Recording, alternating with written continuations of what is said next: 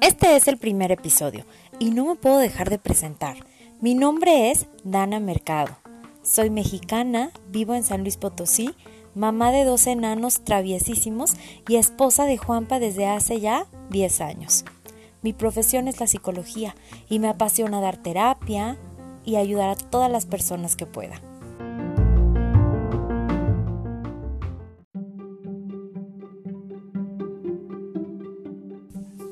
Y por supuesto que empezaremos con el pie derecho, hablando de un tema que actualmente nos va a servir a todos.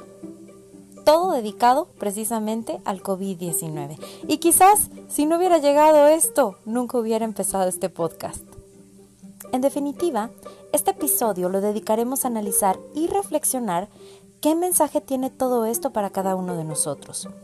Ese mensaje personal, esa parte que tenemos que aprender. ¿Y cómo lo vamos a descubrir? Bueno, pues quédate escuchando.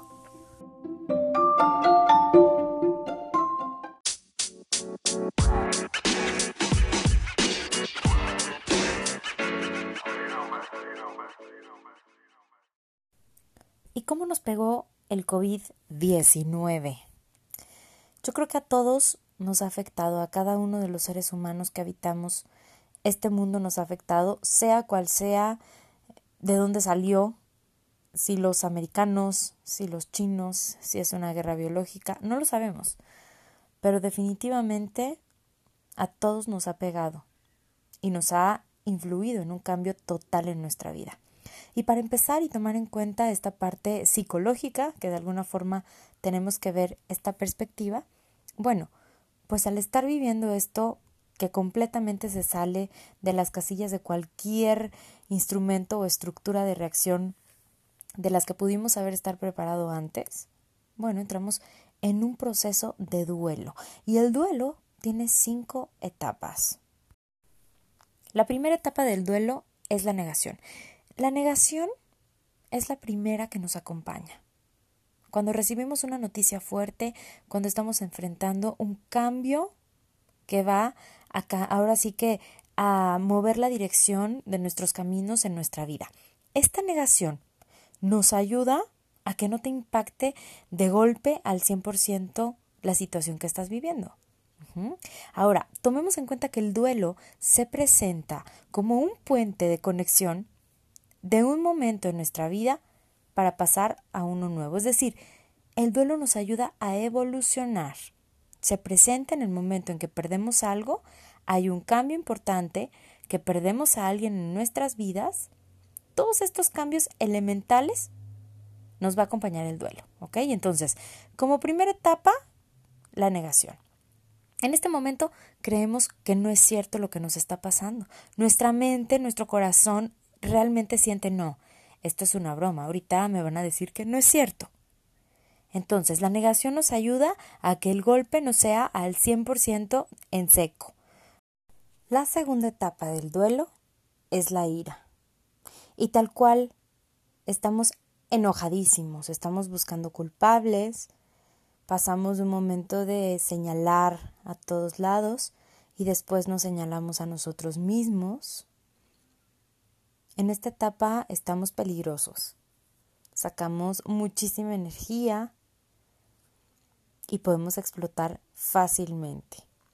Y si lo vemos dentro de lo que estamos viviendo, bueno, están todas las acusaciones a todo el mundo, que si los chinos, que si los americanos, que nos enojamos porque la gente anda en el súper sin tapabocas, que juzgamos.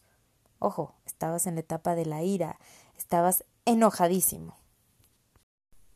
Tercera etapa. Esta tercera etapa es la depresión. Y sí, es la que más dura, ¿eh? déjame te cuento. Porque aquí lloramos, nos lamentamos por aquella libertad que hemos perdido, en este caso lo que estamos viviendo, en otros casos es lo que se enfoca en la tristeza, en el llanto, en la melancolía, es una etapa dura, bastante fuerte que debemos de pasar para poder proseguir con las siguientes etapas. En esta etapa es muy importante que normalicemos nuestro sentir, porque muchas veces tenemos como la idea muy metida en la cabeza de que no llores, que no te vean llorar, no expreses. Entonces, si nosotros estamos con la familia y encontramos que alguien está triste, muchas veces cometemos el error de no, no, no, no te pongas triste, permíteme, vamos a salir, vamos a hacer esto. En este caso no podemos salir, ¿verdad? Pero bueno, tratamos de distraer. ¿Sabes qué? Disfruta tu, tu tristeza también. Es importante que llores, es importante que desahogues, sí, que te frustres, ¿por qué no? Es parte de tu duelo.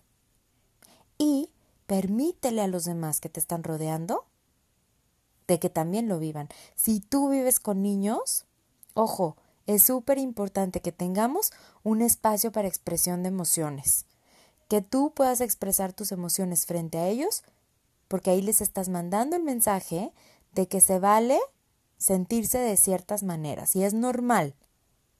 ¿Ok? Entonces, la depresión no la vayamos a satanizar, es completamente normal y es necesaria también para poder librar esta batalla. Cuarta etapa, la negociación. En esta etapa tal cual hacemos una negociación por aquello que hemos perdido, pero también tomando en cuenta todo lo que hemos adquirido en este proceso. Y aquí, señoras y señores, es en lo que entramos precisamente en el tema de este episodio, de este podcast, que es ¿qué es aquello que necesito aprender? ¿Qué mensaje me está mandando esta situación en la vida, sea cual sea el inicio o de dónde salió, pero no importa. ¿Qué mensaje me está dando la vida con esto a mí personalmente? En esta etapa de negociación es imprescindible tomar en cuenta todo esto. ¿Ok? Entonces, etapa de negociación, llegamos a acuerdos acerca de lo que ya no tengo, que es nuestra vida anterior, porque tomemos en cuenta que no vamos a poder ser los mismos de antes. Y número dos, la vida que quiero adquirir ahora, a partir de que ya me dejen salir, porque este momento va a llegar, llegará en algún momento. Última y quinta etapa, opuesta completamente a la primera, aceptación. En esta etapa ya estamos evolucionados, ya llegamos a los acuerdos, porque ya pasamos por el enojo y la negación. En esta etapa ya estamos tranquilos, aceptamos la situación, aceptamos los cambios, pero no solo eso, estamos evolucionados, hemos cambiado, hemos abierto nuestra mente, nos hemos transformado. Y esta es la etapa en la que culmina el maravilloso duelo.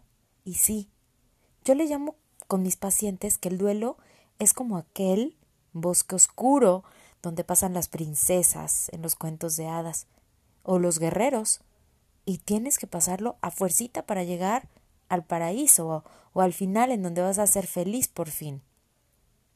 Nosotros tenemos en nuestra vida muchos bosques, muchos bosques oscuros, algunos más escabrosos que otros. Cada quien lo vive diferente, cada quien lo pasa diferente, pero es importante que pasemos por ellos. Ojo, es súper importante que tomemos en cuenta que aunque nosotros hayamos logrado pasar a la quinta y última etapa del duelo, que es la aceptación, no significa que no podamos de repente sentirnos en alguna de las otras etapas. Es como cuando llegamos a tener una cicatriz en nuestro cuerpo. Ella nos recuerda que hubo una herida ahí. Sí, ya no la tenemos abierta, pero la cicatriz es el recuerdo de aquello que nos sucedió. Es lo mismo exactamente con los duelos, ¿ok? Si perdimos a alguien en nuestra vida, si hubo un cambio, no significa que no anhelemos o que no extrañemos aquello que perdimos. Es completamente normal, si no, la memoria no existiría o no, no existirían los aprendizajes, ¿ok? Entonces, ¿pero cómo? Es que yo ya estaba en mi etapa de aceptación y de repente me encontré llorando. No pasa nada, es completamente normal. Pero es importante también que antes de comenzar a trabajar lo que vamos a trabajar, tomemos en cuenta estas cinco etapas del duelo. Por eso es que se las estoy mencionando. Y es que a ti te ha pasado que se te enreda una cadenita delgadita, un hilo de estambre o un hilo común y no sabes ni por dónde empezar a desenrollar? Y es que así le vamos a empezar a hacer. Tenemos que buscar la puntita de la cadenita, del hilito, del estambre, para poder empezar a analizar por dónde comenzamos a desenredar. Y eso es lo que vamos a empezar a hacer. Preguntémonos qué es lo que más me ha hecho conflicto de todo esto. Ahí vamos a desplegar varios temas o varios rubros de nuestra vida en los cuales hay más ruido. Cada sujeto estamos conformados por varias esferitas. Imagínate que tenemos como esferas que nos hacen funcionales. Cada uno diferentes, por supuesto. Imagínate, en mi caso está mi familia, que son mi marido y mis dos hijos, pero también está mi otra familia, que es son mis papás, mis hermanos, mis suegros, mis cuñados, mis sobrinas. Y luego también me voy a la parte profesional. ¿Ok? También está la otra parte de mis amigas y la espiritual. ¿Cuál de todas esas esferas probablemente me estén haciendo ruido? En tu caso, divide todas las esferas dependiendo tus áreas importantes. Todo lo que conforman tu vida al 100%. De ahí nos vamos a ir en donde hay más ruido. Ok, empezamos a ver por dónde vamos a comenzar. ¿Ya las visualizaste? ¿Ya las escribiste? Ok, bueno. Ahora, ya tienes las áreas en donde hace más ruido. ¿Ok? De ahí vamos a sacar subtemas, por así llamarlos. Si me está haciendo ruido la parte de mi familia, donde están mis hijos, mi pareja, ok, entonces vamos a ver qué temas son los que más me hacen ruido. Si está en la parte profesional, económica, amistades, espiritual, vamos a ir sacando los temas. Ok, pero es que, ¿qué es eso del ruido? Me preguntas tú, ¿no? Ok, el ruido es en donde hay más conflictos. Si encuentras que en tu esfera familiar has tenido muchísimos conflictos, muchísimas broncas con alguien, guíate por eso. Acuérdate, todo, todo son síntomas. Nuestro cuerpo cómo nos avisa que algo no anda bien. Si estamos enfermos de gripa, por ejemplo, bueno, empezamos con el cuerpo cortado, fiebre, eh, irritación en nuestra nariz, en nuestros ojos nos pican. Es una sensación que nuestro cuerpo nos está avisando, oye, hay algo en nosotros que no está bien. Si nos hace daño un alimento que ingerimos, bueno, la pancita comienza a doler. Comienzan a haber movimientos intestinales, nos empezamos a sentir con náuseas. Todos esos síntomas nos están indicando que algo no anda bien. Si hacemos ese mismo enfoque en lo que estamos viviendo, ok, ¿en dónde hay síntomas? ¿En dónde hay ruido? ¿Con quién hemos tenido más conflicto? Por ahí es por donde tenemos que empezar. Nuestro día a día, nuestra rutina completa, hace que no podamos observar este ruido. Tenemos la oportunidad ahorita de sentarnos y de verdad analizar en dónde hay conflictos. Hay una capacidad que tenemos los seres humanos de poder soportar el malestar, sobre todo cuando se trata de un malestar emocional. Y definitivamente eso no es sano.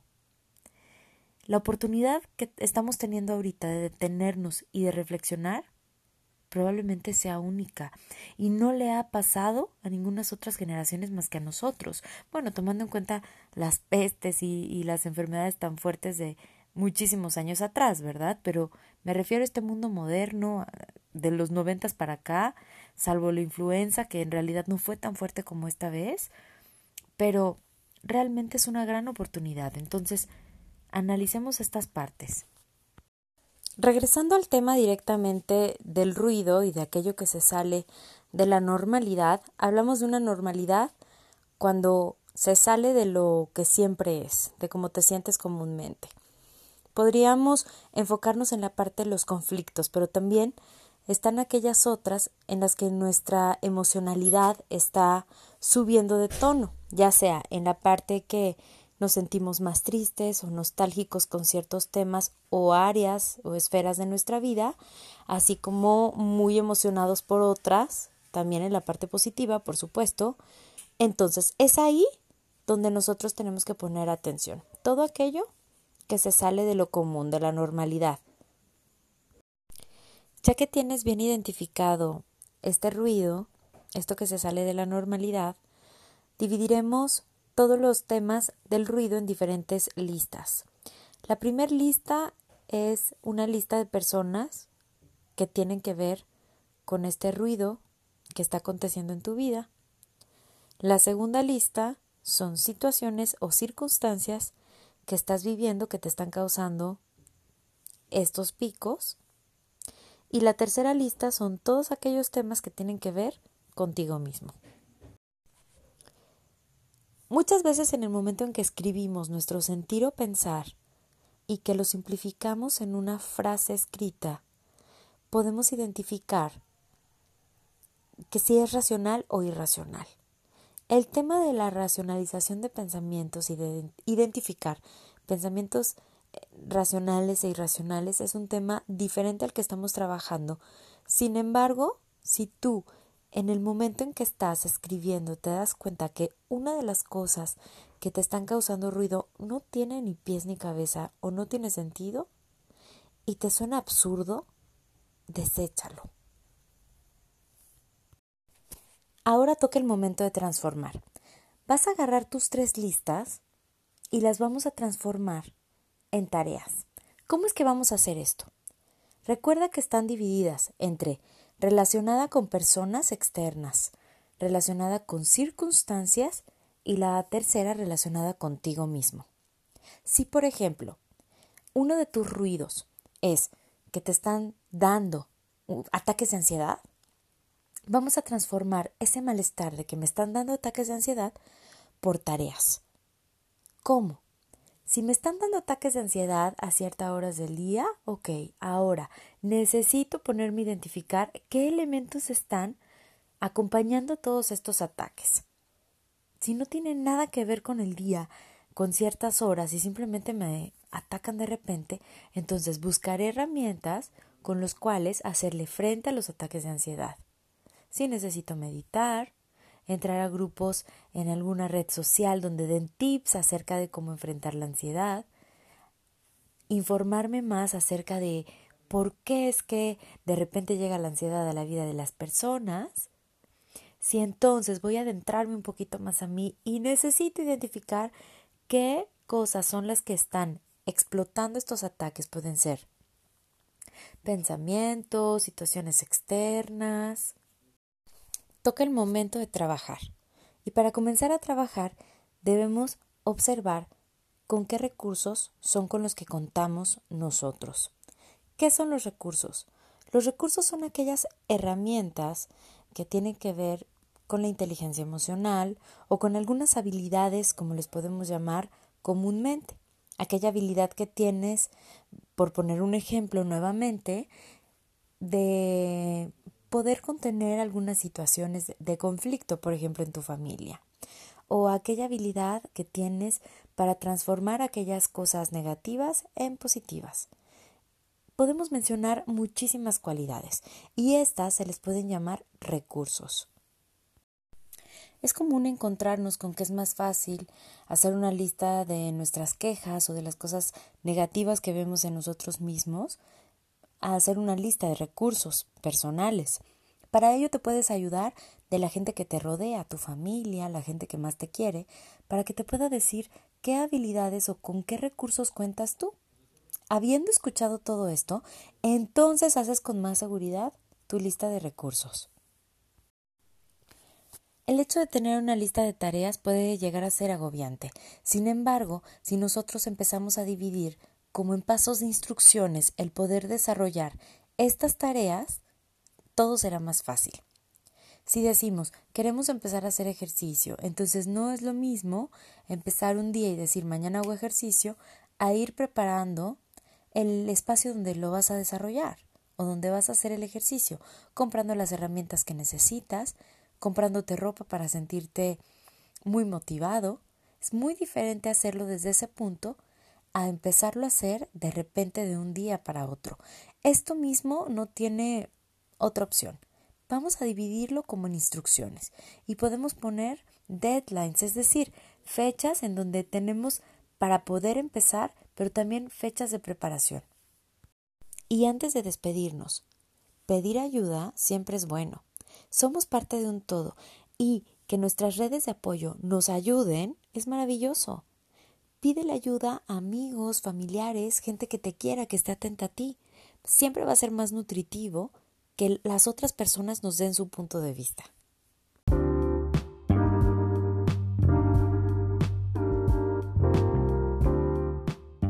Por mi parte ha sido todo para este primer episodio. Sin embargo, sígueme en mis redes sociales, arroba Mercado en Facebook.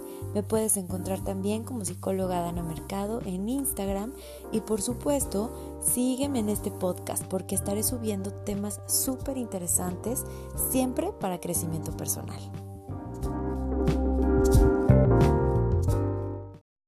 Tienes en tus manos las respuestas del para qué llegó el COVID-19 a tu vida.